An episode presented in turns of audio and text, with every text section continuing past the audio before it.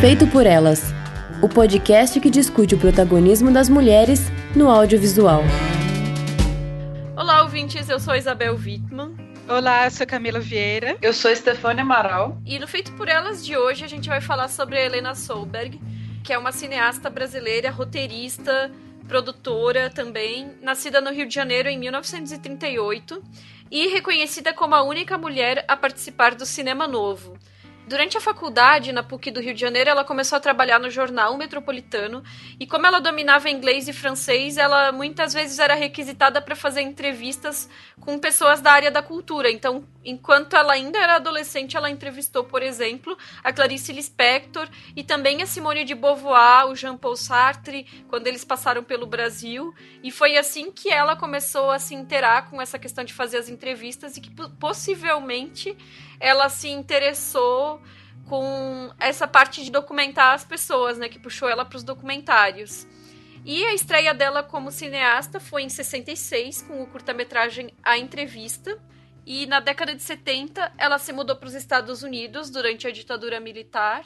Ela afirma em entrevista que ela fez isso mais por questões financeiras, porque com a ditadura ficou praticamente inviável a produção do tipo de filme que ela estava interessada em fazer e nos Estados Unidos ela continuou fazendo os filmes dela. Então, a partir dos anos 80, ela fez uma série de documentários para canais de televisão, como a HBO, a National Geographic, e os filmes dela abordavam tópicos diversos, como a vida das mulheres na América Latina. Quando ela voltou para o Brasil na década de 90, ela, juntamente com o David Meyer, dirigiu o documentário Carmen Miranda, Banana is My Business, em 95, que a gente vai comentar no programa de hoje. A gente também vai falar sobre A Alma da Gente, de 2013, e o longa de ficção Vida de Menina, que é de 2004. Ainda em 2008, ela lançou o documentário Palavra Encantada, sobre a relação entre poesia e música no Brasil. E em 2017 foi a vez do documentário mais recente dela, Meu Corpo, Minha Vida, que é sobre a descriminalização do aborto. Em abril de 2014, ela foi homenageada no Festival É Tudo Verdade, e em março e abril de 2018 teve a retrospectiva integral do trabalho dela em exibição em São Paulo, Rio de Janeiro e Brasília. Essa pauta, em parte, foi retirada do catálogo dessa mostra, que conta, inclusive, né, com um ensaio da Camila Vieira, né, que está aqui gravando com a gente. É verdade. então, é, para esse catálogo, eu escrevi sobre o curta Meio Dia, que é um curta-metragem do início da carreira dela, junto com a entrevista. Esse catálogo é maravilhoso, assim, nossa, fiquei apaixonado com, com o diretor. Antes de assistir, eu tinha olhado o catálogo. E a gente não vai falar de entrevista, mas mas vamos. Apesar de ser um. Mas vamos, por favor, assim. Porque apesar de ser um curta, é o meu preferido dela, assim. Eu fiquei encantada com a maturidade de, de começar assim, né? No cinema e. Nossa, acho que não tem filmes hoje que não fazem essa, essa concepção da mulher tão. Nossa, eu nem sei dizer, assim, é muito maravilhoso. É, então, são 20 minutos assim, de, de perfeição impecável absoluta. Vocês têm que assistir. Ninguém pode morrer sem assistir a entrevista. Eu não, eu não falei, eu falei só bem, mas eu não falei sobre o que que é, né? Que é tipo assim. É, fala é, sobre Eu tenho essa mania, tipo, ah, é maravilhoso, mas, mas aí o que que é? é? Eu vou até ler aqui o catálogo da mostra sobre o, como se fosse a sinopse da entrevista, já que vamos falar dele. O filme teve como base uma série de entrevistas feitas pela realizadora com jovens do mesmo meio social. Por trás dessas entrevistas surge um perfil convencional de mulher, entre aspas, figura idealizada por certa aura de romantismo, costurado por uma montagem que relaciona questões da opressão feminina com a repressão militar vivida pelo país. Então, assim, a, a montagem é, é durante a, é uma noiva se preparando para o casamento, né? E aí, assim, o áudio da entrevista vai passando e tudo que aquela mulher pensa sobre, enfim, matrimônio, fidelidade, sobre ser mulher e tal, e aí tem uma visita.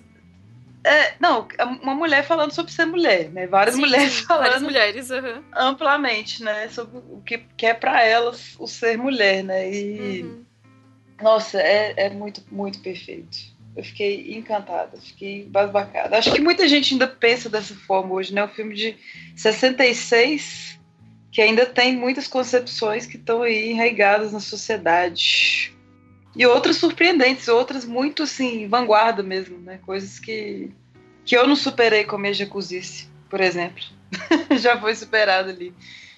Eu acho que a entrevista, como a Stefania acabou de falar, é, é um dos filmes mais importantes da filmografia da, da Helena Sober, porque foi um filme feito em 66, no período do cinema novo. A Helena Sober é considerada né, a única mulher que dirigiu é, no cinema novo, né? Então, era uma turma só de homens que estavam ali dirigindo, que inclusive colaboraram muito para os filmes dela. E, mas enfim, ela, ela tem esse, esse marco, né, de ser a única mulher que dirigiu é, no período do cinema novo.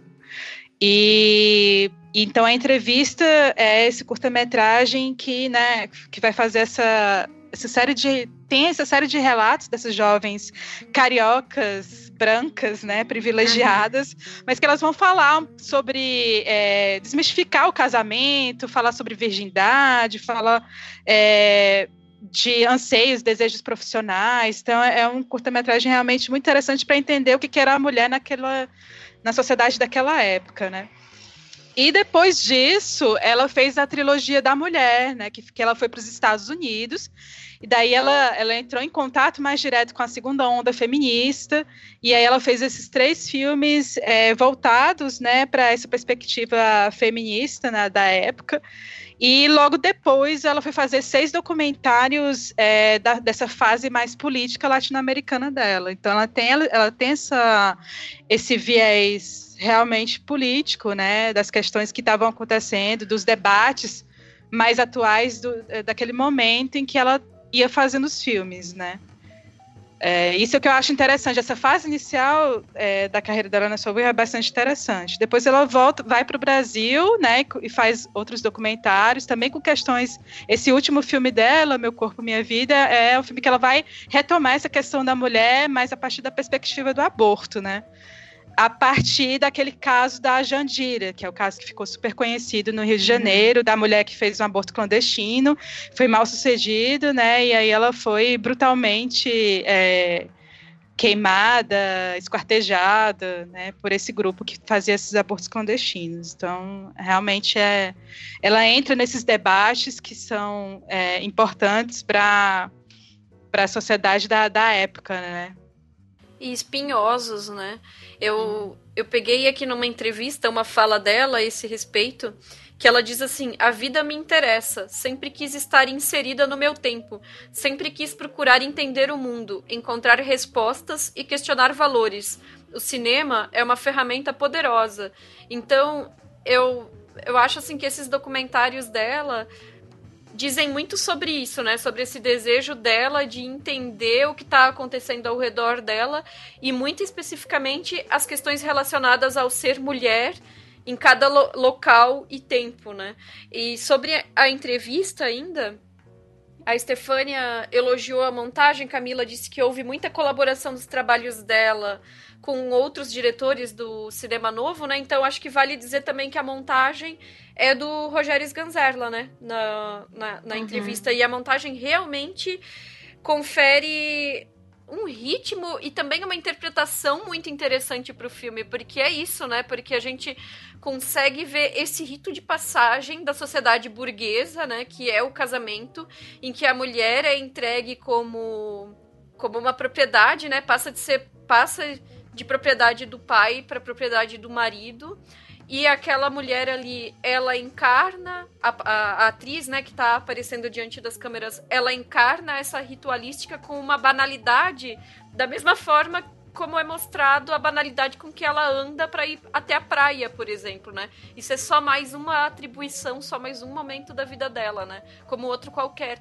E isso contrasta de muito assim com os, as próprias discussões das mulheres contemporâneas de então, que claro, eram mulheres de uma classe específica, eram mulheres cultivadas e, e, com privilégio financeiro, né? Mas comentando sobre isso, né? A questão de como elas se posicionam em relação a essa ritualística né? E como elas se posicionam em relação às suas próprias aspirações, né? Então, realmente é um filme intenso e no final, né, culmina com isso, né? O comentário sobre a situação política contemporânea, porque se se as mulheres estavam sendo de certa forma domadas nesse ritual específico da sociedade, também existia o controle social que vinha da própria ditadura, né?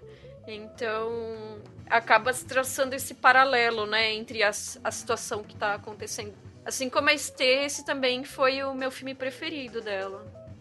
Essa moça que, que aparece filmada, né, durante o filme, ela é cunhada da Solberg, assim, é, é, acho que é casada com o irmão dela. Então ela tem esse aspecto documental já, né? Tipo assim, são gravações dela e de outras mulheres, mas não que aquilo seja de fato a preparação para o casamento dela, né? Ela, foi, ela uhum. interpretou, mas a partir de uma vivência dela, né? Também. Uhum. Então é uma coisa meio entre a realidade ali, mais ficcional, né? mais, mais ficcional não, mais documental nesse caso. Apesar de, da, da interpretação né, ter, ter ocorrido. Uhum. Eu queria só fazer uma observação, porque essa, essa mostra, essa retrospectiva que aconteceu no ano passado, no CCBB, que foi organizada, teve curadoria da Carla Italiano e do Léo Amaral, que moram em Minas Gerais, é, foi uma retrospectiva bastante importante, porque acabou é, auxiliando na restauração de alguns filmes da Era Sorro que provavelmente se perderiam, né? Por falta de, de preservação mesmo. A gente tem aqui no cinema brasileiro a gente tem essa dificuldade, né, de preservação dos filmes. E eu acho que a mostra foi fundamental para resgatar parte desses filmes e ajudar a restaurar, né, para que eles continuem sendo preservados e sendo vistos posteriormente. Então acho que teve esse papel interessante não só de apresentar ao público é, a filmografia dela completa, mas também é, recuperar os filmes da Helena Sober. Muito bom. É, a gente não vai falar do Palavra Encantada também, né? Se quiser comentar agora. Eu acho que pode ser uma boa, assim, porque ele é importante também. Eu, vi, eu não vi todos, eu não consegui ver todos dela, mas eu tinha feito umas anotações, só que tá tudo travando aqui no computador. Peraí, gente. Eu vi que tu gostou do Palavra Encantada, eu só pensei, meu Deus, que filme chato, não acaba nunca. Eu não curti muito, não, achei muito padrão televisão. eu fiquei sem entender muito bem o, o propósito, porque ela começa falando de poesia, mas ela acaba que fica mais focada em música, né? Assim, uhum. tipo... Eu acho que ela quis traçar realmente essa relação entre poesia e música, no sentido de que tradicionalmente a poesia era feita para ser cantada, né? E aí como a língua portuguesa se apropria disso, a musicalidade da língua portuguesa, as múltiplas vertentes musicais que usam da poesia como lírica pra música, assim, mas eu não sei, uhum. eu achei maçante. Como é que tu vai falar de artes tão bonitas e, e tão instigantes e consegue deixar chato, sabe? É muita entrevista, né? Uma galera aquela entrevista mesmo, assim. É. Mas eu gosto especialmente quando o Zé Cabaleiro vai na casa da Hilda Hilst. Ah, isso é lindo. Acho o, é, tipo assim, ela podia cortar entrevistas e focar numas dessas, assim, sabe? Uhum. Pegar uma, umas ocasiões dessas que, que só acontece uma vez e é maravilhoso. E a Hilda com os cachorros e tal. Eu gosto basicamente desse documentário por essa parte, assim, acho fundamental assistir o Zeca indo na casa da, da Hilda Hilst, até por esse propósito de música e, e poemas que a Solberg faz. E é simbólico também porque o, o Zeca estava estudando o trabalho dela, porque ele fez um disco que chama Ode Descontínua, de Ariana para Dionísio, que são só mulheres cantando músicas é, feitas a partir de poemas da Hilda Hilst. E é perfeito, assim, tem Angela Rorô, tem, tem várias mulheres maravilhosas, algumas cantoras eu nem conhecia. Então, por isso que eu gosto tanto desse, desse documentário. Assim, acho que ele vale a pena basicamente por essa cena. E algumas outras é, o pessoal da música mesmo que é importante fortalecer e, e conhecer num documentário. Apesar dele não, não, ter nenhum formato inusitado nem nada, já é válido esse assim, documentário sobre música brasileira. É, o, o, do aborto a gente não vai falar também, mas vocês já falaram um pouco no início. É, eu falei do início. Eu, eu particularmente também não gosto muito do filme do aborto. Assim, acho Nossa, que ela... eu gosto. Eu também gostei. É. Mas assim, eu gostei. Bom. Aquela será que entra pro programa, né? Esse Meu Corpo Minha Vida, né? Eu gostei. É, eu assisti quando ele estava em exibição no Festival Internacional de Cinema de Mulheres, que uhum. eu estava no júri. Eu, eu assisti e gostei, mas aí conversando com as outras mulheres do júri, teve um comentário sobre a forma como ela escolheu dar voz para determinados discursos no, do, no documentário que pode soar conservador, porque ela abre espaço para argumentos de teor religioso em relação à questão do aborto, né? Então, que é algo que eu não tinha me atentado quando assisti, gostei, né? Mas que eu acho que é um ponto interessante também a, a ser pensado. É, eu, eu acho que isso é uma questão, assim, do filme, e também, eu acho que também, também na época que ela fez, né, foi um documentário para a GNT que ela fez, é, tinham outros documentários que tocavam nesse mesmo assunto, e, e, eu acho que eles, eles iam mais a fundo na questão, sabe? Do ponto de vista de como tratar essa questão é, institucionalmente, né? Uhum. E daí eu acho que ela pega algumas falas, assim, daquela... Acho que é jornalista, né? Que começa a falar, fazer uns questionamentos, assim, que são interessantes. E, e, mas depois aí fica nisso, sabe? Fica muito. Ela concentra muito é, o documentário na visão da família uhum. da Jandira, né? Na, na perspectiva da mãe, da irmã. E eu acho que esquece de abordar isso como uma questão maior, né? Assim, acho que fica muito em segundo plano, né?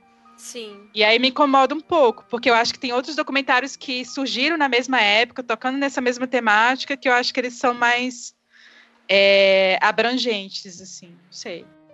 E o primeiro documentário que a Helena Solberg fez quando voltou para o Brasil foi Carmen Miranda, Banana is My Business, que é, como o próprio nome já indica, né, um documentário sobre a Carmen Miranda, né, que, que era estrela do rádio, estrela do cinema, e que ficou muito marcada por uma contradição, né, que em parte ela fazia sucesso em Hollywood, né, e era o que deixava o Brasil conhecido nos Estados Unidos, digamos assim, nessa época, né, e em parte ela também era vista no próprio Brasil, né, como uma caricatura do país vendida para o público estadunidense, né? Então ela ficava trabalhando essa imagem contraditória dela. E esse documentário ele venceu os prêmios de melhor filme pelo júri popular, pelo júri da crítica e o especial do júri no Festival de Brasília, além do prêmio de melhor documentário no Festival de Havana, entre outros prêmios. Cara, eu amei esse documentário, sim, ele é muito bom. Eu, eu, tinha, eu tenho compartilho com a Helena esse fascínio pela Carmen, assim. É difícil não ficar hipnotizado, porque é uma figura muito icônica mesmo, assim, ela é muito incrível e eu não sabia de tantas contradições, eu fui é, aprender mais sobre isso no, no mestrado. Eu tive uma disciplina chamada Política da Boa Vizinhança, que foi que destrinchou isso assim, né? É, relação toda com, com Getúlio Vargas, né? A questão do nacionalismo, como que é problemático ela levar uma imagem de baiana, sendo que ela é branca, né? A gente até vê isso no, nos filmes, tipo assim, do, do, americanos, né? Aquela roda de samba, todos os personagens é, brancos, sem nenhum gingado, tipo assim, uma representação do, do país totalmente complicada, distorcida e a própria Carmen, ela não é brasileira, ela é portuguesa, portuguesa. e veio para cá, né? Uhum. E, mas fica conhecida como brasileira, né? Porque sempre foi criada aqui. Então ela é paradoxal, assim, porque ela recebeu essa missão do presidente de, de ser imperatriz, de representar o Brasil, e, e, acho que é uma coisa meio Maria Antonieta até. O, o nível de responsabilidade e é, uma certa ingenuidade dela, e, e separar isso das questões artísticas, né? Do, do, do, trabalho dela como cantora, como atriz mesmo, assim. Então, é... E acho incrível também que, que a Carmen aqui é uma, uma atuação drag, né? Aí você pode falar melhor sobre isso aí, mas é, é muito incrível. E é perfeita. Você fala, gente, a Carmen Miranda ressuscitou. Incorporou, assim, muito bem. É uma drag mesmo? Né, no, no catálogo, tem alguns momentos que mencionam isso. Que é, é um... eu li como artista trans. como uma trans mesmo, aqui no, é. no, no, na retrospectiva fala como uma performance drag. Tem até um ponto aqui que. Deixa eu dar ah, eu desmarquei. Eu vou. É, eu, eu vi um texto, acho que foi o texto da. O texto é, da, acho... da principal pesquisadora dela, né? Que é a Mariana Tavares. Uhum. Aquele último nesse, texto. Nesse texto aqui da Roberta Veiga. Página 99 do catálogo. Olha só. A, é, é o Eric Barreto, que seria o, o performer, dito, dito aqui no artigo, né? A uhum. mise-en-scène de Eric é uma paródia da paródia. Ao usar um ator travestido, uma drag, a cineasta realça o exagero de Carmen e produz uma dobra de, da fantasia. Aparece a dimensão queer que a artista instituiu e que foi tão disseminada. A caricatura passa a ser, como afirmaria Judith Butler, a possibilidade de levantar o artificialismo do próprio gênero. Modo como ele construído performaticamente, etc, etc e por essa via indagar politicamente os códigos previamente constituídos da heteronormatividade. Só esse trecho aqui a Isa já poderia fazer um artigo, né? Ó, a Isa gostou, então tá correto. Podia fazer então, um artigo todo discorrendo sobre isso aqui no filme, né? Fica, fica a dúvida, então, né? Porque hum. tem essas duas versões, né? A gente não vai afirmar com certeza se era uma mulher trans em drag ou um hum. homem cis em drag, né? Porque Sim. não, não ficou essa incerteza, né? Mas eu concordo total com o que com esse trecho que tu leu, Estê, porque eu acho que um dos aspectos mais interessantes da performance mesmo da Carmen Miranda é justamente esse exagero que flerta uhum. com o uhum. kit, né? Uhum. Que que vende essa imagem exagerada de brasilidade mas também uma imagem exagerada de feminilidade, né? Então, é, são aquelas saias justas com aquele top curto, né? Com sempre um pedaço de barriga à mostra para fazer aquele balançado de quadril que ela fazia, né? Que juntando com toda aquela estética das frutas e tal, cria essa imagem caricata do que é ser brasileira, né? Porque não é o que é ser brasileiro, é o que é ser brasileira, né? Baiana também, né? É, e, é, e é essa feminilidade exacerbada e realmente caricata, né? E, isso, e esse aspecto da, da baiana é que é curiosíssimo, né? Porque realmente ela é uma mulher branca usando elementos que seriam de uma ancestralidade negra para uhum. criar a identidade dela para vender para os gringos, né? E para os gringos isso não faz diferença, da mesma forma como por exemplo, filmes brasileiros que tratam questões de raça às vezes são bem recebidos no exterior e não são bem recebidos no Brasil, porque no Brasil a gente tem uma percepção da onde que as pessoas que estão fazendo aquele filme se, re, eh, se encaixam em termos de raça e também de classe. E para os gringos é apenas são brasileiros falando de brasileiros. Então, uhum. para eles isso era uma imagem de uma brasileira criada por uma brasileira. OK. Sim. Então, eles não viam a questão de raça, de classe e mesmo de de origem, né? Porque embora ela tenha sido criada no Brasil, tem essa coisa de ser portuguesa, né? Então, para eles era uma imagem ok, né? De ser assimilada como uma representação de, de brasilidade e de latinidade, né? Tem um outro filme, me fugiu agora se é da Helena mesmo, eu acho que não. É, que é um documentário que fala muito sobre isso, sobre a imagem que os gringos criam do Brasil a partir de várias produções é, nacionais ou não, assim, que distorcem totalmente isso. Eu tenho que achar o nome desse documentário para eu indicar para vocês aqui. Nossa, bem interessante. Cara. Porque é, é, bem massa. Eu acho que é um diretor, mas eu vou procurar aqui, ver se eu acho. É, eu confesso que a imagem da Carmen Miranda, acho que eu tinha um fascínio muito grande quando eu era pequena, é, que eu via essas imagens da Carmen na televisão, assim, muito mais pela imagem que foi construída dela no cinema, no cinema norte-americano. Uh, mas, eu, sei lá, eu acho que hoje eu já vejo com muito mais desconfiança essa construção identitária desse imaginário que estava dentro de um projeto nacionalista, né, do governo uhum. Getúlio Vargas. Assim, eu uhum. acho que concordo, né, que é a imagem de uma brasileira, mas é mais do que isso, assim, é vender uma imagem de nação, né, assim. Sim. É, é, e aí me parece que às vezes é isso, assim, ela, ela foi é, construída né, dentro desse, de, de, um certo paradigma industrial, comercial, né? E ela viver, virou esse bibelô para exportação. Tanto é que no final do filme, eu acho que a Helena Sober consegue posicionar isso muito bem, dizendo que essa imagem que ela não conseguiu mais se desfazer foi a própria ruína dela. Né? E eu acho que o filme. ultrapassada, né? É, porque ela, ela, ela enfatizou tanto isso e virou como se fosse uma aberração dentro da indústria de entretenimento, assim, lá. Uhum. Inclusive, né, tem aquela, aqueles trechos lá que ela, que ela mostra no documentário, né, de paródias da Carmen Miranda, né? Sim. Porque ela insistiu muito nessa imagem, né, que eu acho que é que, que, que, é isso, né? Os produtores que estavam ali, os empresários que estavam ali junto com ela, insistiram nisso, porque vamos, não vamos arriscar, né? Porque isso é o que dá lucro, mas isso foi que que levou ela e, as relações pessoais, né, que ela tinha com os relacionamentos dela, que levou ela à, à destruição dela mesma, né? É um desgaste eu... da imagem, né? Isso, um desgaste da imagem. E aí eu acho interessante, o que eu acho interessante do documentário é colocar, logo no início, né, colocar em paralelo é, a vida pessoal da Helena Sober, que está fazendo esse documentário, uhum. com relação à trajetória é, da própria Carmen Miranda, e eu acho legal esse tom pessoal, esse tom em primeira pessoa,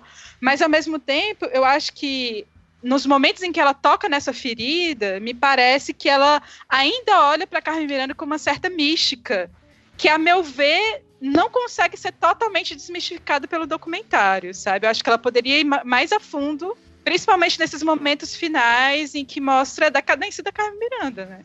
E o que era isso, esse projeto nacionalista que, né, levou uhum. a fundo essa destruição dela. Eu acho que de certa forma ela estava ainda é, muito encantada, até porque, assim, vamos colocar em perspectiva, né? Ela tinha passado duas décadas praticamente morando nos Estados Unidos, e como brasileira morando lá, ela com certeza devia sentir o peso que era o legado da Carmen Miranda na cultura popular. Uhum. E o que isso significava, significava para ela, sendo brasileira, enxergando essa caricatura, né? Como algo que representa o Brasil naquela cultura, né? E aí, eu acho que de certa forma ela estava um pouco encantada ainda com essa Muito, relação. Eu acho. é, e, e com essa relação que existe entre o talento da Carmen Miranda, que começou como cantora de rádio, que já gravava as músicas aqui no Brasil. Uhum. E essa estética que foi aplicada para ela em Hollywood, né? E, uhum. e, e como a Camila falou, o, a tragédia que foi o fato de que ela não conseguiu se desapegar dessa estética, né? Então, assim, quem é a pessoa por trás dessa personagem, né? Então, eu acho que ela ainda estava muito nessa vibe de trazer o aspecto humano e o aspecto do talento, né, por trás disso que ficou um, um visual marcado, mas que era uma, uma artista ali, né? Uhum. Sim. Inclusive, por falar nessa questão da política de boa vizinhança que vocês mencionaram, não é a Carmen Miranda, mas é a Aurora, né? Quando eu era criança, eu adorava aqueles desenhos altamente de propaganda da Disney, que tem o Pato Donald visitando o Brasil, no Rio de Janeiro, uhum. com o Zé Carioca, Zé Carioca, e a Aurora Miranda. É.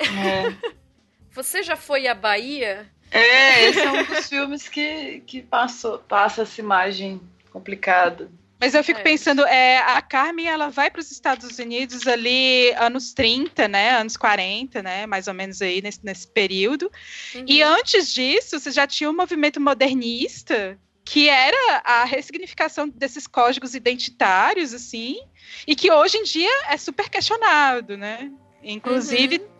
É, inclusive a gente pode até ter alguns, alguns pesquisadores que fazem associação, né, entre a construção imaginária, né, da Carmen Miranda com o ideal modernista da semana de 22, né, assim, que elementos eh, são esses que são é, colocados é, num conjunto, né, é, e, e, e, fica isso, né, vira essa imagem para exportação, assim, que hoje em dia é bem questionável. Mas acaba que até a semana de 22 mesmo, eu lembro que teve muita resistência na época mesmo, assim, do, do Monteiro Lobato, uhum. de autores mais, assim, eu, eu, pode ser problemático, mas eu acho que ainda tinha muita coisa além demais da época, assim, que não, não rolou. Sim, é, Monteiro Lobato, no caso, se opunha por conservadorismo, né? Porque, assim, por mais Total. que hoje a gente possa questionar o, o, próprio movimento antropofágico, a Semana de 22 e tal, mas era um avanço em relação à uhum. arte imitação de arte europeia, né, que era feita até então, né? E, mas aí, quando, quando a gente pega o próprio manifesto antropofágico, ou vai olhar o Macunaíma, esse tipo de coisa, a gente vê que realmente, como a Camila falou, existe uma tentativa de criação de uma imagem de Brasil que, quando a gente olha hoje, em retrospecto, também não confere com o com a nossa visão contemporânea de Brasil, né? Mas fazia sentido então, quando a arte ainda era tomado emprestado da metrópole, né? Sim, mas hoje é questionável por causa da construção dessas identidades. Por exemplo, essa Sim. visão do indígena como um bom selvagem, uhum. né? É, o próprio quadro da, da Tarsila Amaral, né, que mostra essa negra com o corpo todo sensualizado. Então, assim, tem realmente uma apropriação de, umas, de é, várias identidades brasileiras, mas que hoje em dia são muito questionáveis, mesmo que seja essa tentativa de, de não se apropriar né, de um certo modelo, de um certo padrão europeu e ver o que, que era isso, né? O que, que a gente pode falar de Brasil. Uhum. Mas é o que, o que é falar de Brasil naquele momento, né? Que tipo uhum. de construção é essa, né? Enfim, eu, aí eu acho que, de fato, a Carmen, ela tá dentro dessa desse, dessa construção do que é essa imagem, que passa por uma, uma, é, por uma pergunta pelo que é mesmo essa nação. Assim, acho uhum. que tá, uhum. é uma questão mais ampla. que códigos são esses que são perfeitamente identificáveis para, sei lá, para o público estrangeiro conseguir entender o que, que é isso, o que, que é o Brasil. É o Brasil do samba, do carnaval, da baiana, sabe? Da mulher do ah. turbante, sabe?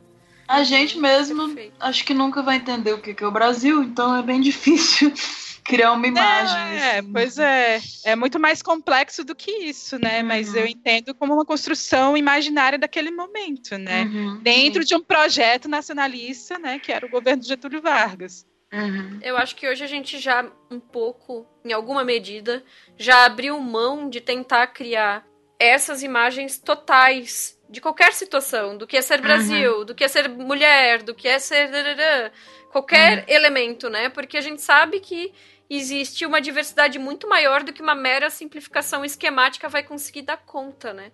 Mas Perfeito. eu acho que essas reflexões ao longo da história foram, foram importantes, né? Fizeram parte de um caminho. Agora, claro, né? É, se por um lado tá se, tá se livrando de uma influência metropolitana, né, uma influência europeia em relação à arte, aí tem que ver também, da mesma forma como eu, eu, tinha comentado ali, a recepção de filmes brasileiros no exterior ou interna ao Brasil, né? Quem eram essas pessoas, né? Qual era o contexto dessas pessoas dentro desse, dessa situação de Brasil, né? É, e daí eu fico pensando na, na importância da na reverberação desse imaginário da Carmen Miranda, porque ela estava diretamente é, próxima, né, de dois meios de comunicação de massa que era o rádio e o cinema, né? E que tipo de é, como é que essa imagem ela, ela se torna mais difundida, né? Assim, para massa, né? Acho uhum. que talvez a, a, é, e aí eu acho que amplia mais o, o repertório em relação a, ao projeto modernista mesmo, né? Sei. Gente, achei o filme. Felizmente é um filme de diretor que eu, eu lembro de ter falado dele no, no programa da Lúcia Murat. Eu acho que ele não era da pauta, mas eu tinha assistido nessa época. É O Olhar Estrangeiro, de 2006. Ah, da, sim. da Lúcia Murat. Ele é muito bom para essa questão toda. É, é, na verdade, só, olha, são entrevistas com, com diretores não brasileiros. Então são filmes feitos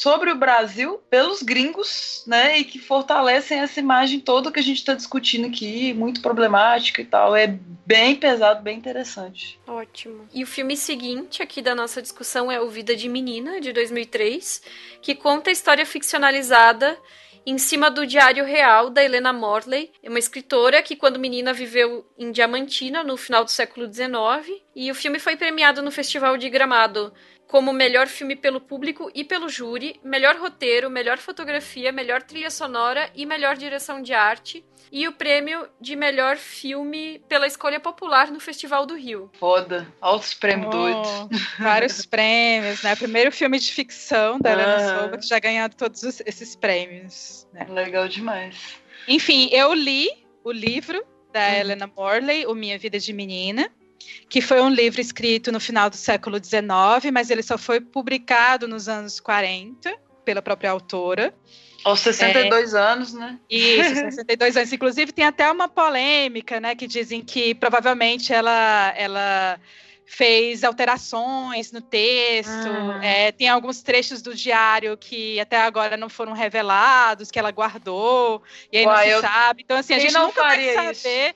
É, a gente nunca vai saber quais foram, de fato, as alterações do texto original, mas enfim, é o Minha Vida de Menina, é esse livro aí, que inclusive foi escolhido é, como um dos livros da FUVEST de 2017, né? Assim, acho que a grande discussão em torno desse livro foi porque ele foi parar é, nessa lista para o vestibular da FUVEST, mas e, também porque é um livro que ele não entra nos cânones da literatura brasileira, né? Se a gente pensar que tem uhum. século XIX, o que se tinha, né, é, para pesquisa maior eram os romances, né, que ficaram assim na, na, na no, no cânone mesmo da historiografia da literatura brasileira.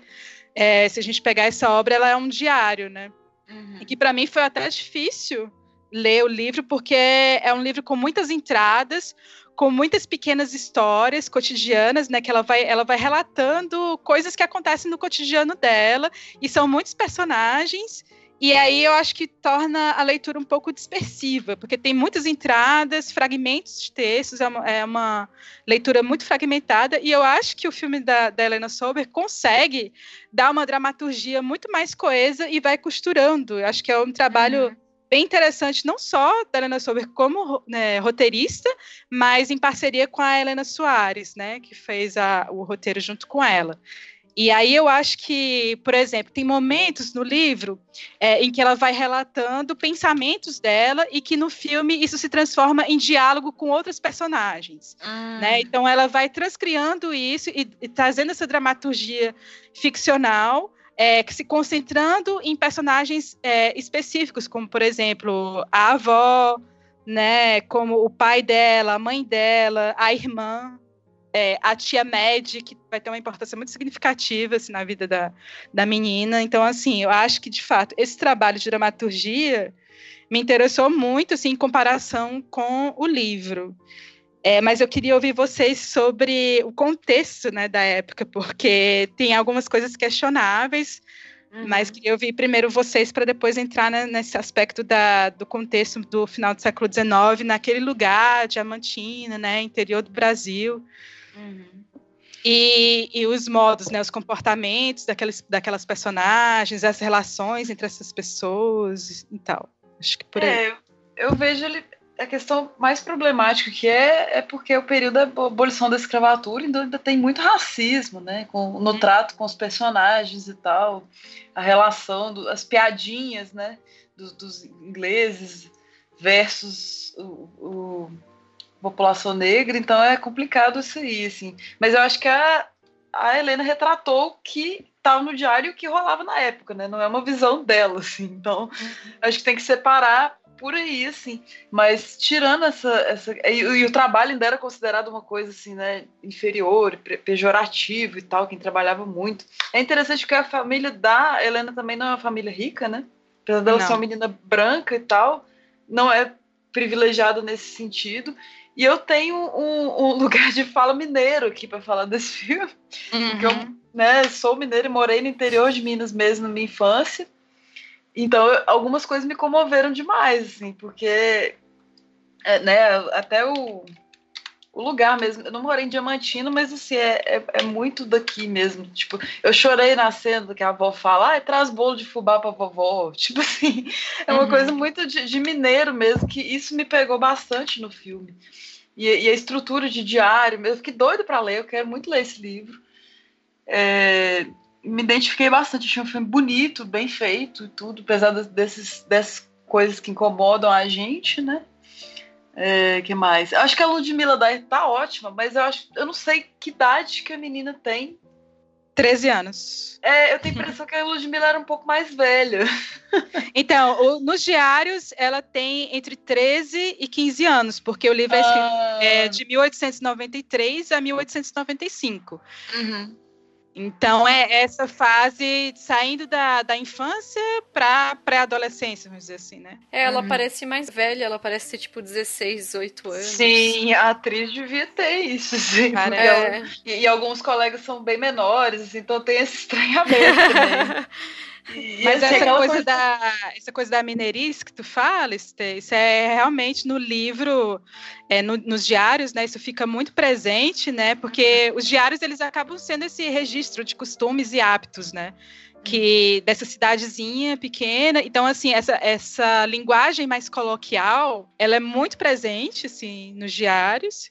E, e, e, esse olhar muito atento aos costumes da região e personagens prosaicos, né? Que de uhum. repente passavam ali no cotidiano da Helena. Sobre essa questão da abolição da escravatura, como era, era uma coisa muito recente, então assim, eu, eu, eu assim, analiso que o filme, o racismo, ele vai ficar bem mais evidente pela construção mesmo de alguns diálogos que não estão no livro. Assim, no ah. livro é presente o racismo, mas em hum. alguns momentos, por exemplo, naquela cena, é, que ela vai falar dessa coisa do trabalho, né? Que no Brasil o trabalho é questionado, é, e aí ela vai falar dessa visão da Inglaterra. Né? Isso está presente nos diários, né? Uhum. Porque para os ingleses é, o, o trabalho era visto como uma questão importante porque é, naquela época, né, assim, inclusive os ingleses incentivaram o fim da escravidão no Brasil, né, os ingleses que vieram para cá por questões econômicas, né, para criar um mercado consumidor. Quando eles chegaram aqui, acharam muito estranho, mesmo depois da, da abolição da escravatura, achando muito estranho porque que o trabalho não era valorizado, porque para os brasileiros o trabalho tinha que ser coisa de escravo né? Uhum. Então tem aquele momento ali, é, naquela cena, que isso tem nos diários, mas alguns diálogos, por exemplo, né? Quando o pai dela fala, ah, que eu preciso ir para as lavras porque tem que cuidar dos diamantes, e diamantes são diamantes, e o tio Geraldo fala, e negros são negros. Isso não uhum. tem no livro. Assim.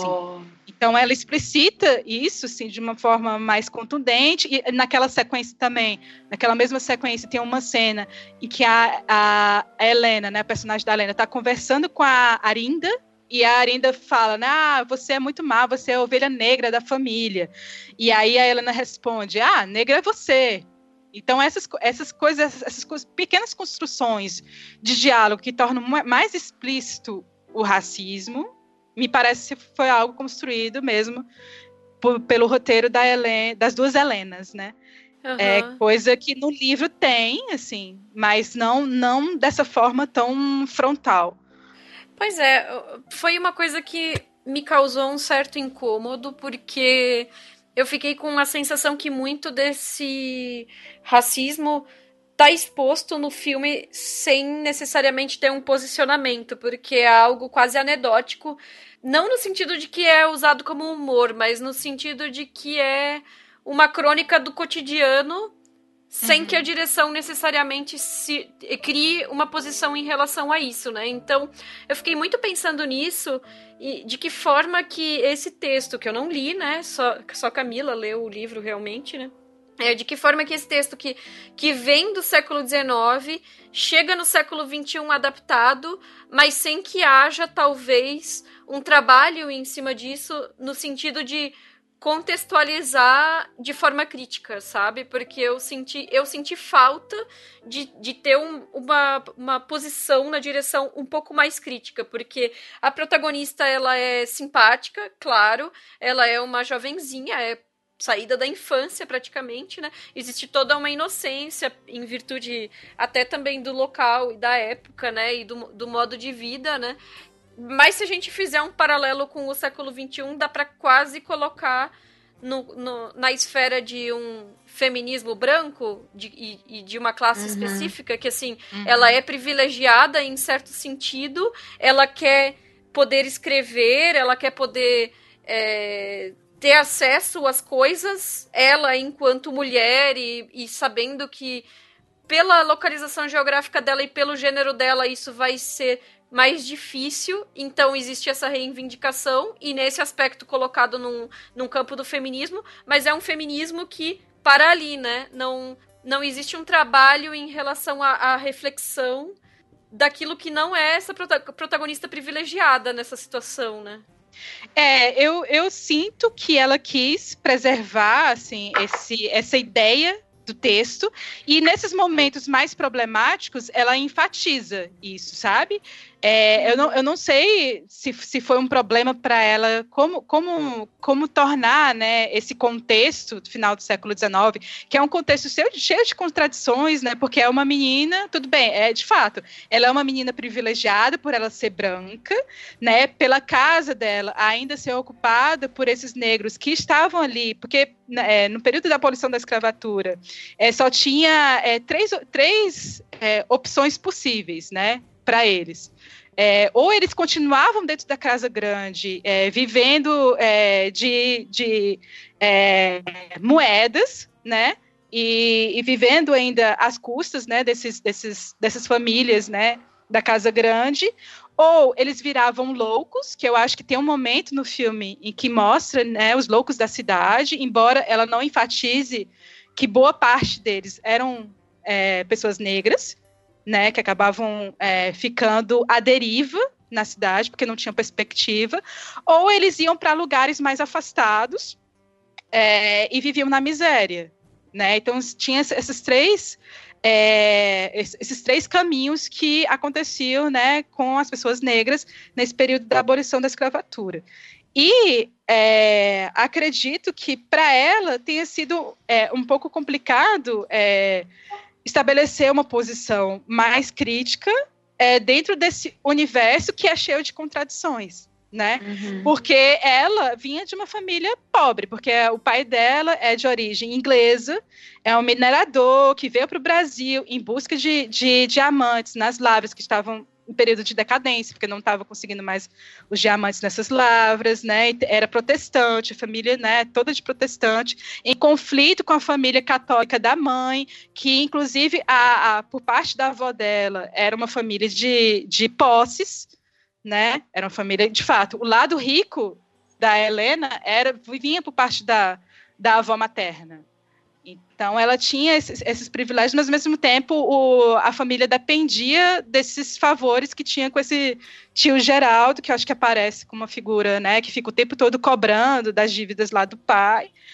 E o que para mim o que eu acho que é interessante, assim, que eu acho que ela, que ela também foi pouco explorado, assim, é a figura da tia Med, porque naquele período uma menina, né, que ingressava na escola normal e o privilégio dela era justamente é, ter acesso à educação, né? Para as mulheres daquela época estava começando a, a, a, ter né, acesso à escola normal e elas virariam professoras.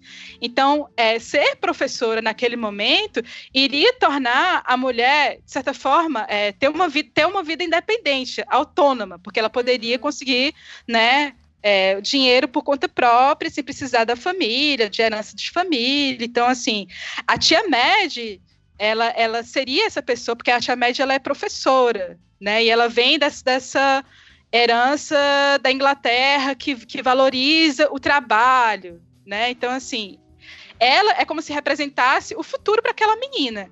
E a avó seria o passado, né? Uhum. Essa, essa, né? A, a avó seria dessa herança da casa grande, né, que ainda é, permanece ali com, com os ex-escravos, mas que ainda tem essa relação de dependência. Então, assim, essa visão da avó é a visão do passado.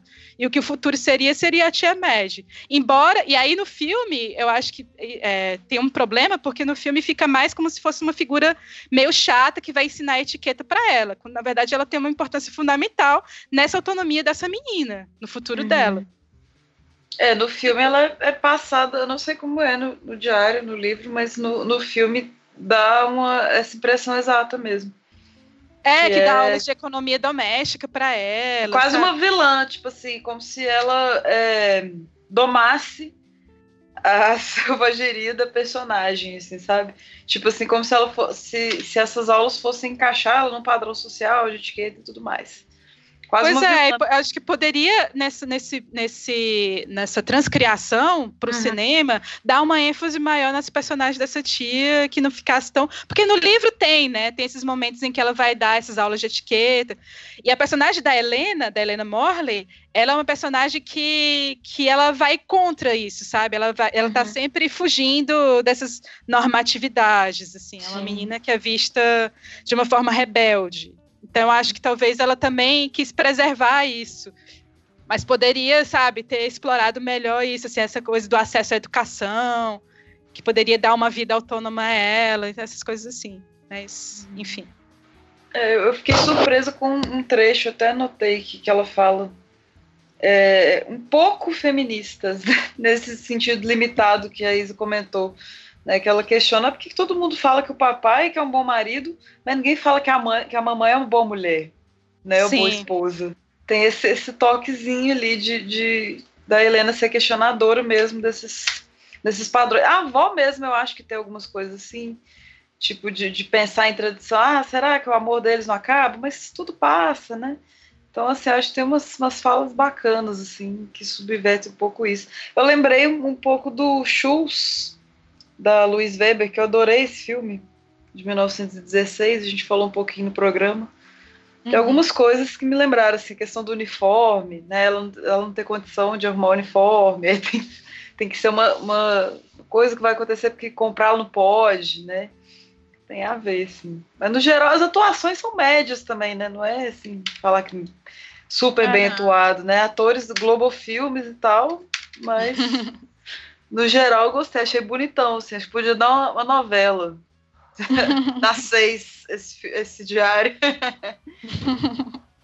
e o último documentário que a gente vai conversar aqui, aqui hoje é o A Alma da Gente, de 2013.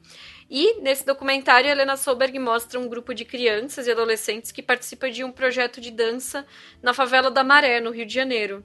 Esse projeto ele durou três anos e nesse período foram é, montados três grandes espetáculos com a participação deles e aí o projeto foi encerrado.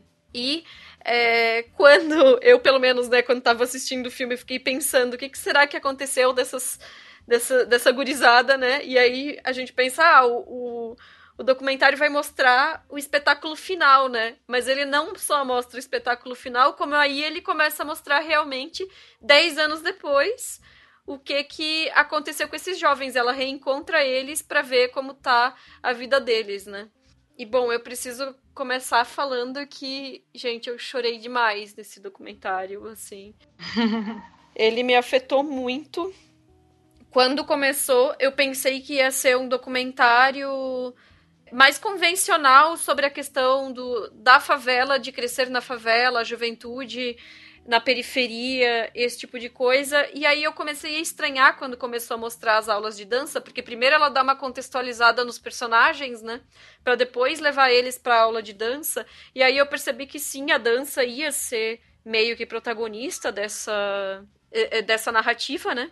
E assim, me, me afetou muito pensar em como um projeto desses pode também afetar a vida da, da, das pessoas envolvidas, mas que um projeto só não dá conta de fazer uma mudança real social, né? Porque é muito importante para as pessoas saberem que aquilo é uma opção e conhecerem, terem contato com a arte, assim, né? E, e bom, assim, vou falar da minha experiência pessoal, né? Eu não cresci na periferia, eu cresci na roça, né?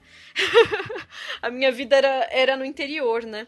E na, e na minha situação, quando eu era criança, minha mãe me colocou para fazer todo tipo de atividade artística gratuita que a prefeitura realizava com as escolas públicas. Rapidamente eu descobri que eu não tinha jeito nenhum para teatro, mas eu gostava muito da parte de desenho. Enfim, a possibilidade de participar de um programa como esse faz com que a gente comece a ter novas perspectivas e, e novas possibilidades na vida. Só que a depender da condição social da pessoa e da realidade geográfica dela, algumas perspectivas acabam que não são palpáveis. Então, é, embora a arte sempre tenha sido algo muito forte para mim, eu nunca achei que eu ia conseguir ter um contato mais profundo com a arte na minha vida de verdade, assim. Então, a primeira vez que eu vim para São Paulo e que eu, eu botei os pés no MASP, eu chorei copiosamente, porque eu achei que eu nunca ia ver aqueles quadros na minha frente que eu só via em figura de livro na, no, no recreio na biblioteca da escola onde eu estudava. Enfim, e, e, hoje, claro, eu vou me questionar de que quadros são esses, que são todos de pintores homens brancos e europeus, que estão no catálogo do MASP, né? Mas naquele momento aquilo foi muito importante para mim, de saber que aquilo era possível. Então, assim, ver os, esses jovens dez anos depois, para mim partiu o coração, porque a gente sabe que nem tudo é uma possibilidade para todo mundo, né? E eu falei demais, desculpa. Vou passar a bola pra vocês. Não, foi lindo isso. Muito bom. É, Nossa, melhor do, sua fala foi melhor do que o documentário, cara. Ai, que horror! Porque o que vocês falaram do Palavra Encantada, eu achei esse assim, mais chato de acompanhar. Eu acho que também tem a ver com a, a câmera da época, né? Assim, a Sim. textura da imagem, isso é, isso é até discutido também aqui no catálogo da retrospectiva, isso me tira muito, assim. Então, o projeto é muito bacana, tipo, eu admiro. Mas até por essas histórias serem tão pesadas, assim, isso é, é, um, é um filme difícil de assistir. Né? Então, assim, por isso que eu tive essa. Esse, não um problema com o filme, não é uma crítica ao filme, mas assim, entre, a, entre os outros da Solberg, eu não, eu não vou querer rever ele. E eu achei algumas coisas, tipo assim, da, da uma atuação dentro desse documental. Isso eu não gostei muito, não. Tipo assim, tem, parece um casal real ali. Aí tem um beijo atuado desse casal, sabe? Tipo, alguns é, atuações dessas pessoas reais, assim, para fazer o documentário. E, e alguns momentos, tipo assim, a, a, o pessoal chorando. Aí eu não sei até que ponto isso seria uma exploração sensacionalista, mas aí fica só um questionamento mesmo, assim, de boas. É, eu, quando vi pela primeira vez, eu fiquei bastante emocionada também. Acho que fiquei muito tocada pelos relatos desses jovens bailarinos, né, do Corpo de Dança da Maré. E eu conheço, sim, alguns projetos, principalmente aqui em Fortaleza, que tem um projeto chamado Edisca, que tem um, um, é, um corpo de, de jovens bailarinos também, que são da periferia. É um projeto que é continu, continuado. E, e, de fato, isso que emociona no filme. Mas é, quando eu vi pela segunda vez, eu comecei a questionar algumas coisas que o filme parece que deixa, deixa em branco. Eu não acho que o filme seja paternalista, nesse sentido eu concordo com o Heitor Augusto, que escreveu o texto para o catálogo sobre esse filme. Eu não acho que o filme seja paternalista em relação a esses personagens, mas eu acho que tem algumas coisas que me incomodam, que fizeram com que eu perdesse um pouco o encanto em relação ao filme, é, porque eu acho que o filme não vai a fundo é, de ir atrás é, nas, nas causas né, do projeto ter sido encerrado em apenas três anos, né? Eu acho que é, acaba que fica tem essa imagem do professor, né, o Ivaldo Bertazzo, fica, fica dentro de uma construção assim de personalização da boa ação em uma só pessoa, né? Que, que eu acho, uhum. inclusive, que o próprio professor é muito distante assim da vida cotidiana daqueles jovens. Assim, eu acho que ele uhum. cria uma certa idealização deles, assim, pelo, pelo que ele pode conhecer na, nas salas de ensaio, mas ele ainda está muito distante disso. E aí ele vai para São Paulo né, com outro projeto, também está fazendo esse mesmo projeto na periferia de São Paulo, e isso não tem continuidade e nem oferece ferramentas para se ter continuidade dentro da, da, própria comunidade. O que acontece com, por exemplo, outros projetos em que as pessoas que assumem a coordenação, quando elas vão partir para outros projetos, elas pelo menos deixam assim possibilidade de que aquilo possa dar continuidade com aqueles próprios jovens, né? E forma aqueles jovens para dar continuidade, mesmo que não tenha ainda é, projetos assim, a, projetos de com, com investimento. Assim, o Edisca, por exemplo, que é esse projeto que existe aqui em Fortaleza, já teve vários anos que não teve assim investimento público para ele, mas mesmo assim ele ainda continuou, assim, porque foi formada toda uma rede assim que deu continuidade, né? E daí eu fico pensando muito na apropriação assim, dessa classe média esclarecida que tem pouca vontade de tocar o projeto mesmo sem investimento, sabe? E eu acho que o filme não, não, não, não vai mais a fundo em, em tocar nessa questão, sabe? E aí eu acho interessante esse, esse, paralelo, né, que faz da vida desses jovens durante o projeto e dez anos depois, para você entender assim que a descontinuidade desse projeto pode afetar muito, né, a vida desses jovens. Mas também tem uma questão, Demais. tem uma questão também que eu acho que também não vai a fundo, é que que me incomodou é, nessa segunda vez que eu assisti é que quem o jovem que vai ser assassinado é o garoto negro mas a menina branca é que consegue entrar no mercado de trabalho, que consegue cursar direito, sabe? Então o filme coloca essas, essas duas vidas jovens, né, em paralelo, mas assim, não, não consegue dizer efetivamente que a questão também é isso, sabe? Privilégio de raça. Enfim. Ótimo. O, outra questão que eu fiquei é, me perguntando, porque aparece assim, eles concluem o espetáculo e o espetáculo vai, vai ter apresentação no Sesc Tijuca, que é um bairro assim que é entre Zona Norte e, e, e Zona Sul, mas que é distante da maré, né? E daí eu fico pensando também nisso, desse deslocamento. Quem é que consome esse espetáculo, sabe? Quem é que está consumindo? Quem é que. Sabe? Essas coisas eu fico pensando. E eu acho que o filme não toca nisso. O filme fica concentrado na transformação né, que acontece na vida desses jovens, mas não vai a fundo nas, nas causas, nas consequências. Isso foi uma coisa que eu também fiquei pensando, porque alguns desses jovens, as mães dão depoimento, né? E comentam sobre as mudanças de rotina, as mudanças de comportamento, as mudanças de interesse, enfim, todas as possibilidades que se abrem com o aprendizado da dança, né? E aí eu fiquei pensando, essas mães assistiram essas peças? Porque tem essa questão do deslocamento, como eu não conheço o Rio de Janeiro, eu não sabia que era distante, mas eles mesmos para irem para os ensaios precisam pegar um ônibus específico, tipo um ônibus escolar lá para eles irem para o lugar de ensaio, né? E não mostra a reação das mães à apresentação final. E aí eu fiquei realmente com essa dúvida que me parece que esse espetáculo foi montado para um público externo e acaba não sendo consumido pela própria comunidade que criou ele, né? Aí não dá para saber se o, se o espetáculo teve, né, apresentação dentro da maré, porque o que, o que é visto, é. o que é visto no documentário é que foi apresentado no Sesc Tijuca. E aí acaba esse momento e tem um corte seco, e aí já vai dez anos depois, né? O que, que aconteceu. Uhum. Então tem essas lacunas que eu acho que poderiam ser melhor, sei lá, esclarecidas assim, dentro do documentário, que poderia enriquecer. Foda. É, e, e no final, assim, é, é esse lapso de 10 anos que eu acho que, nesse sentido que tu falou, poderia é, ser melhor solucionado, talvez, porque a gente sabe que nem todos os jovens conseguiram seguir o caminho que eles aspiravam, tanto em relação à dança quanto em relação a outras metas pessoais, né?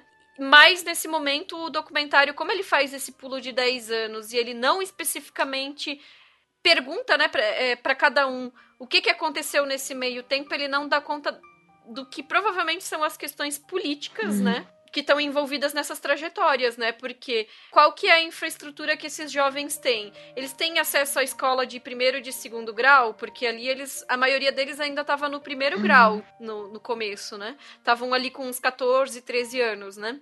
Ou, quer dizer, ensino fundamental, né? Estou entregando a idade, né? E, e, e aí, onde que está é, é, essa escola de ensino médio? Quais são os caminhos que eles precisam percorrer para chegar nos locais de estudo? Quais são as perspectivas de trabalho e de formação profissional? Enfim, assim, um, o único jovem que, durante as entrevistas na primeira parte do documentário, que afirmou com todas as palavras com todas as letras, né? Que ele gostaria de seguir a carreira de dançarino, que ele queria dançar pelo mundo e seguir é, essa vida e ele ia começar pequeno agora, mas depois ele ia crescer para outras companhias de dança. No final mostra que ele é cabeleireiro, né? Mas não mostra o que aconteceu nesse meio tempo com a trajetória dele, né? E essas expectativas profissionais, né? Então, é, realmente existe aí uma lacuna mas eu acho que é uma lacuna que a gente acaba preenchendo com essas suposições, né? A gente consegue fazer suposições. Que é difícil abarcar tudo também, né? Sem focar assim, no, no, no, que foi a companhia e tal, e, e, e reencontrar essas pessoas. Só que eu me pergunto se essas suposições que a gente usa para preencher essa lacuna de 10 anos não são baseadas naquilo que os próprios jovens levantam, que são os estereótipos daquilo que a mídia retrata como sendo a maré, né? Porque eles, eles comentam reiteradamente de que a maré só aparece na televisão, só aparece no noticiário em determinadas situações, que é quando tem uhum. guerra, quando tem uhum. conflito. Uhum. E, e etc. E aí a gente acaba vinculando essa imagem de pobreza de, de miséria, de falta de perspectiva e preenche essa lacuna com todas essas imagens preconcebidas que a gente tem em relação às trajetórias hum, deles. É, a, a, minha questão, assim, quando eu levantei esses pontos, é que parece, assim, a sensação que eu tive na segunda vez que eu assisti era, era assim, uma sensação de, ah, que pena, sabe? E eu fico pensando se isso pro, pro espectador, assim, mais amplo, se, se também não passa essa sensação, ah, que pena. Quando, na verdade, existem uhum. muitas outras, outros, outras questões, assim, outros pontos dentro do próprio documentário que ela poderia, assim, ter, sabe, preenchido essas lacunas preenchidas para que não, não acabasse essa sensação, ah, que pena. Entende? Uhum. É, uhum. sim, faz sentido. É, eu, eu ainda gostei muito do documentário, me emocionou muito. Eu acho que ele é, ele é, de certa forma, um ponto de partida, né? Um ponto de partida para a gente pensar em políticas de acesso à arte, em políticas em relação à juventude, mas também pensar em, em perspectivas mesmo, pensar em, em, o que, que é possível para que pessoas, em que lugares e, e de que forma existe também um, ainda hoje um certo determinismo, um certo sistema de castas sobre o que, que os jovens podem e não podem fazer sobre o futuro hum, deles. Oh, né? Muito bom.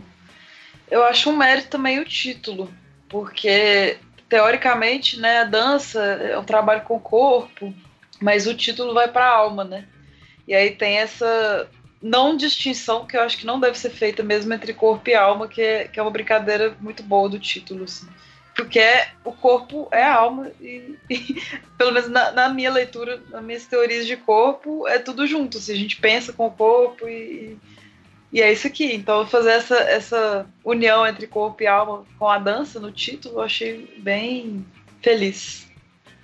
É, mas, mas é, tem uma personagem que fala isso, né? Que quando ela fala do professor, ah, ele Sim. toca na alma da gente. Aham, aham. Tem um momento. Ainda aproveitou isso. Sim. É. Eu, eu fiquei surpresa, porque eu achava que eu ia acabar falando melhor da, dos filmes da Helena Sober do que falando uhum. mal, assim. Acho que eu tô pensando outras coisas depois de ter visto várias vezes. É engraçado como muda a percepção, né? Uhum. Mas é por cinema tá aí pra isso, né, gente? a gente rever e questionar. Muito bom. Gostei demais. Que catálogo maravilhoso. Vou te contar um negócio. Tô encantado. É. e uma filmografia instigante, né? Muito. Também. Eu quero ver mais coisa dela. Só que eu, eu não pude na mostra, né? Mas. Então, eu queria ver o, a trilogia da mulher, né? Que uhum. são filmes que não tem. A gente não tem acesso. E lá eu não consegui ver. Sim. Na retrospectiva. Sim. E por favor, todos reforço que assistam a entrevista. Está disponível no YouTube, não tem desculpa. Dá pra assistir. A gente deixar no link. Sim, vê na hora do seu almoço aí, mas não, não atravesse a rua sem assistir a entrevista, ok, pessoal? ah, e tem uma coisa agora, um momento ego aqui, que eu quase não falei nesse programa. Este é o meu podcast número 200. Aê, Aê, parabéns! Veterana da podosfera. Aê. obrigada, obrigada, muito obrigada. Na verdade, foi o da Capitã Marvel, mas foi só um drops, então eu prefiro colocar aqui, marcar na Helena Solber, que é, que é uma diretora de peso, né? Então, esteja gravou 200 podcasts e desde 2014 na atividade, me contratem. Não para podcasters, né? Me, me contratem aí para um trampo fixo agora. Sou profissional dedicada. Parabéns para Stacy, muito obrigada. Vamos para jabá geral agora. Eu já tive meu alto jabá. Lembrando, ouvintes, que já foi publicado a minha resenha completa do livro Minha Vida de Menina, é, hoje, junto com o podcast. Então, você pode ir lá, acesse o site e leia a resenha completa do livro, que tem mais detalhes em comparação ao filme da, da Helena Sober. Então, gente, daqui para frente, nós vamos começar a incluir nos nossos programas uma leitura de comentários sobre os episódios que se passaram. É, a leitura não necessariamente vai ser gravada junto com o episódio, então às vezes não vão ser as mesmas pessoas que vão participar, não estranhem, porque às vezes alguns dos nossos episódios são gravados com alguma antecedência antes de ir pro ar. E como essa leitura também está sendo gravada cerca de uma semana antes desse episódio ser publicado, então os comentários mais recentes também vão ter ficado de fora, em virtude do nosso processo de edição final do programa, né? Mas assim, isso só para frisar que daqui para frente, a gente sempre falou, né? Mandem seus comentários, mandem e-mail, deixe comentário no nosso site lá no feitoporelas.com.br. Então daqui para frente, quando vocês fizerem isso, esses comentários vão aparecer nos próximos programas. Então, continuem mandando eles pra gente. O primeiro comentário é da Sara. Ela fez um comentário no nosso site sobre o Drops da Capitão Marvel. Meninas, parabéns pelo podcast. Sou ouvinte há pouco tempo, mas tenho maratonado muitos episódios recentemente. Nunca fui de comentar em nenhum podcast, mas gostaria de fazer algumas observações sobre esse episódio e, obviamente, sobre Capitão Marvel. É, militarismo no filme. Concordo 110% com a Isabel, mas o filme foi justamente patrocinado pela Força Aérea Americana, que busca ter o mesmo movimento que Top Gun teve com o recrutamento histórico de mulheres, principalmente. Inclusive, pelas contas, a Maria e a Carol devem ter se alistado justamente na época em que Top Gun saiu. Será que foi uma influência para elas? É, segundo ponto, né, sobre o queerbait. Vi o filme duas vezes e não consegui achar nenhum relacionamento amoroso entre Carol e Maria. E sinceramente, eu, eu, sinceramente só vi duas amigas que se consideram amigas por estarem literalmente sozinhas no mundo, apoiando-se uma à outra. Será que não estamos querendo enxergar coisas que não existem só porque nossa mente está configurada para ver relacionamentos amorosos em qualquer história? Eu achei ótimo não ter nenhum relacionamento amoroso, porque se ela tem tantas dúvidas na cabeça dela sobre quem ela realmente é, não faz sentido ela gastar tempo com relacionamentos amorosos, com homens ou mulheres. Terceiro ponto. Come as you are. Na cena da Carol. É Carol, né? É Carol Mar Mariah, né? é, é, eu falo Maria também, mas acho, acho que era Maria, mas é Carol. É Carol. Ai, uhum. gente, desculpa, porque eu não vi o filme. É, não sei como é que é. Ah, não tem problema. Tá. Como As You Are na cena da Carol confrontando a Annette Bening. Eu achei que faz todo sentido. Mesmo já ouvindo opiniões bem similares a de vocês sobre a má escolha da trilha nesta cena, eu entendo que casa super por alguns motivos. Um, a Carol está justamente pela primeira vez entrando naquele local como ela é. Casa super com a letra da música. Dois, poderia ser de uma banda de mulheres, como é a grande parte da trilha. Claro, mas descobri recentemente que Kurt Cobain era bem engajado na questão feminista e LGBT+, é, mesmo quando ainda não era um assunto aberto como é hoje. Recomendo este vídeo explicando sobre o tema. Aí ela coloca o link do YouTube com o vídeo. Uhum. Stan Lee, é o quarto ponto. Queria agradecer a Isabel por se sentir igual a mim sobre Stan Lee. Enquanto todos estavam no cinema, oh, eu tava, ah, gente, só mais um macho abusador. Obrigado por me mostrar que eu não tava sozinha no ranço. Meninas, continuem assim, gosto muito do podcast de vocês. Beijo, Sara. Nossa, muito bom esse comentário, né? Ela, a Sara conseguiu abordar vários pontos. É, eu já tinha lido uma reportagem é, é, alguns anos sobre essa coisa do exército americano da Força Aérea, enfim, estar patrocinando filmes sem deixar claro que isso é um patrocínio, inclusive com o site do filme redirecionando para o site do exército para quem quiser se alistar, esse tipo de coisa bem propagandística. Se eu não me engano, isso aconteceu naquele filme com a Rihanna, que era um um porta-aviões, eu não lembro mais o nome do filme, eu vou ficar devendo. Desculpa, mas eu não sabia que o Capitão Marvel tinha sido essa situação, assim, de ser realmente propaganda e faz total sentido, porque o filme enaltece bastante, como a gente comentou, né, a própria estrutura militar dos Estados Unidos. E sobre o queerbait que a Sara mencionou, meia culpa. Esse comentário meio que fui eu que fiz, né, no, no podcast talvez eu não, não deixei muito claro, mas eu não especificamente quis dizer que eu achava que era um relacionamento amoroso entre a Carol e a Maria, mas que eu estava vendo uma parte do público identificar isso dessa forma ou identificar a Capitã Marvel como uma personagem com a possibilidade de ser é, lésbica ou bissexual que é algo que o filme não entrega. Então, talvez eu não me expressei muito bem, mas a minha o meu questionamento foi mais nesse sentido, se ela seria uma personagem LB, vamos dizer assim, por que, que não existe o romance enquanto outros heróis que são lidos como heterossexuais e apresentados como heterossexuais geralmente têm romance, né, na, apresentado nas histórias, né? E claro, né, realmente é bom que não tenha um romance, porque na maioria desses filmes de super-heróis eles são bem forçados, mal desenvolvidos e desnecessários, né? Mas foi mais nesse sentido o meu comentário. Então, obrigada, Sara, por esse, esse comentário. Foi ótimo, um comentário extenso e bem desenvolvido, né? Muito bom mesmo. E agora sobre o programa 71, sobre a Mimi Leder, né? A gente não teve nenhum comentário extenso, assim. Teve vários comentários pequenos, principalmente pelo Twitter, pelo Instagram, acho que também no nosso grupo do Telegram. Inclusive, entrem lá no nosso grupo do Telegram. E eu só queria destacar que várias das pessoas que mencionaram o programa comentaram que adoravam o Impacto Profundo. E a gente, né, acabou falando meio que mal do filme, né?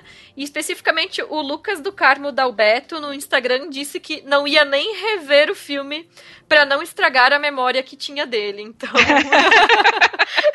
eu gosto do Impacto Profundo também. Eu não participei desse episódio do, do programa da Mimi Leda, mas cheguei a ver os filmes.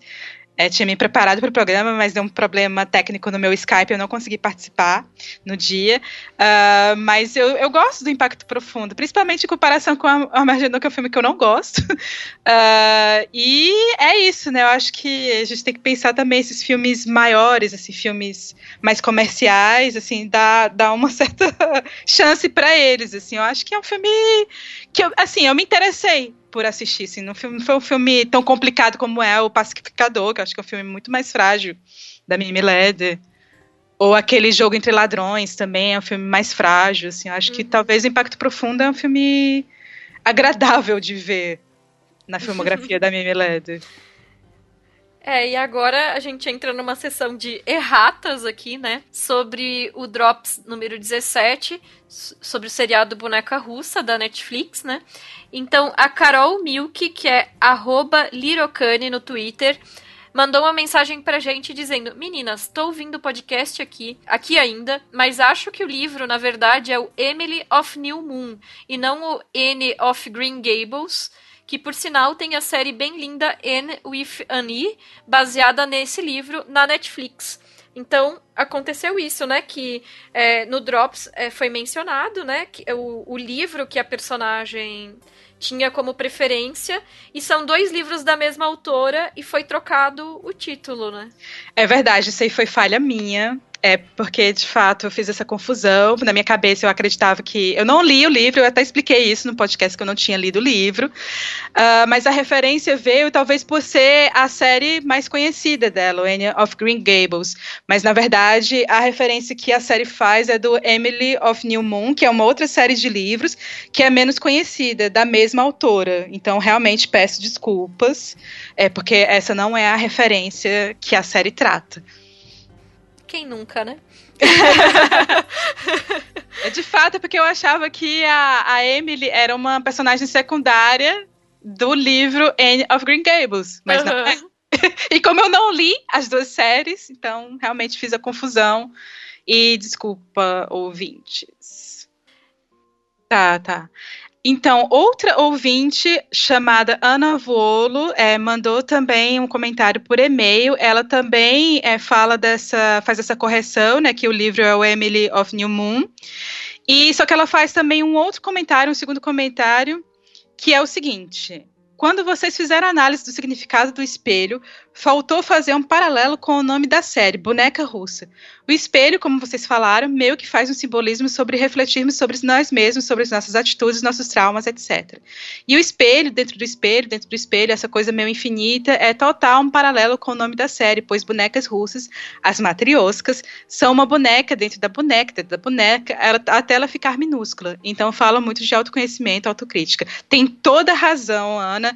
Eu tinha, inclusive, feito essa anotação, mas na hora, não, não sei porque é, isso não, não veio, assim, eu não falei na hora, porque eu acho que fiquei mais interessada pela metáfora mesmo do espelho, nessa questão do infinito, né?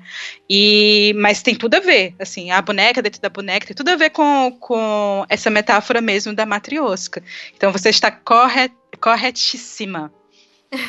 Inclusive um duplo sentido do próprio título do, da série. Eu também não participei da gravação desse episódio, mas eu acabei assistindo o seriado depois que ele já estava gravado, né? Porque a personagem também é de família de origem russa, né? Então o título tem esse sentido desse infinito, mas também se refere a ela mesma e às suas origens, né? Uhum. Muito legal. Adorei o comentário de todas as ouvintes sobre o episódio da, da série Bonecas, Boneca Russa, que eu acho que teve uma audiência super bacana. E é isso. Ah, e uma coisa que eu queria comentar também, porque eu não participei da gravação e eu ouvi o episódio só depois, inclusive eu nem editei esse episódio para não ganhar spoiler antes de ter assistido a série, né? E, e aí a Stefania tinha mencionado que tinha lido que tinham poucas coisas em azul na série, e aí é, tu destacou o elemento da porta, né? E que uhum. seria um portal também, né? Uhum. E a leitura que eu fiz daquela porta porque acho que até uma personagem, a dona do, do, apartamento, se eu não me engano, fez um comentário falando se parecia uma vagina o suficiente, né? Sim, é que, sim. É, Ela que, fala. É, é, que realmente aquele desenho em profundidade que é feito ali na porta, para mim seria uma vulva e o próprio banheiro uma vagina, porque to todas as paredes, o piso é tudo preto, né? Então uhum. toda vez ela morre e renasce passando por esse caminho do banheiro, né? Que seria passando pela vagina para renascer. Ah, que incrível! que leitura maravilhosa! É, para mim era como se fosse um portal, né? Mas aí realmente você ficou atenta ao diálogo da outra personagem e soube fazer essa essa construção aí simbólica que pode ser uma interpretação também, né? É, sim. Tá aberto, né? Porque é uma série bem nesse sentido aberta a, a várias várias interpretações, né? E foi muito legal ter ouvido o episódio que vocês gravaram porque é bem diferente ouvir vocês conversando sem estar participando. É, e depois que o Boneca Russa saiu, né, a primeira temporada do Boneca Russa, teve vários textos, assim, com muitas teorias e metáforas, tentando pensar o que, que eram aqueles mundos paralelos. Então, realmente é uma série que abre várias interpretações. Eu acho isso muito bacana. Muito bom. Então é isso, gente. Nas últimas semanas foram esses os principais comentários que nós recebemos. É, e manda então outros comentários pra gente. Então, gente, é, lembrando que os, todos os principais filmes e referências que foram mencionados no programa estarão linkados no post. Né? Temos nosso site agora reforçando o feitoporelas.com.br. Lá também você pode deixar feedback, ou no nosso SoundCloud, ou no nosso e-mail contato arroba. Você também nos encontra no Twitter, no Instagram, Facebook e Letterboxd feito por elas. Se puder, avalie a gente no iTunes, porque isso ajuda o podcast a ganhar mais visibilidade. Lembrando que, além do site e do feed, os programas também estão disponíveis no Spotify, no Deezer e no YouTube. E outra forma de ajudar a gente a crescer, e quem sabe também, né? É, financiar aí um trabalho fixo para Estefânia, né? Vai que a gente vira podcaster profissional, né? É, na verdade, mais um trabalho fixo, né? Porque feito por ela já, já é um. É, precisa de um trabalho fixo maior. remunerado, né? Então, se quiser ajudar a gente a, quem sabe, um dia conseguir fazer esse podcast de maneira remunerada, né? Ajuda a gente por meio do Padrim ou do Patreon, é padrim.com.br ou patreon.com barra feito por elas. Em busca da autonomia financeira, né? Por favor, quem sabe eu não fico só com feito por elas. Vai ser lindo, gente. Nossa, seria. um sonho grande. E quem é a madrinha ou a padrinha gente, além de ajudar a definir as nossas pautas futuras, também recebe uma newsletter quinzenal com conteúdo que é criado e curado por nós, que é um complemento ao que a gente já faz aqui no podcast. E a gente também tem um grupo no Telegram onde a gente conversa sobre diversos assuntos, mas principalmente sobre cinema. E acesse o link que vai ficar aqui no post. Aqui eu tô fazendo é, setinha como se fosse YouTube. YouTube. é, Curte, compartilha, assina o canal. Né? então, obrigada, gente. Obrigada pela audiência. Obrigada por, por acompanhar o nosso trabalho e até o próximo programa. Valeu, pessoal. Tchau, gente. Até a próxima. Tchauzinho.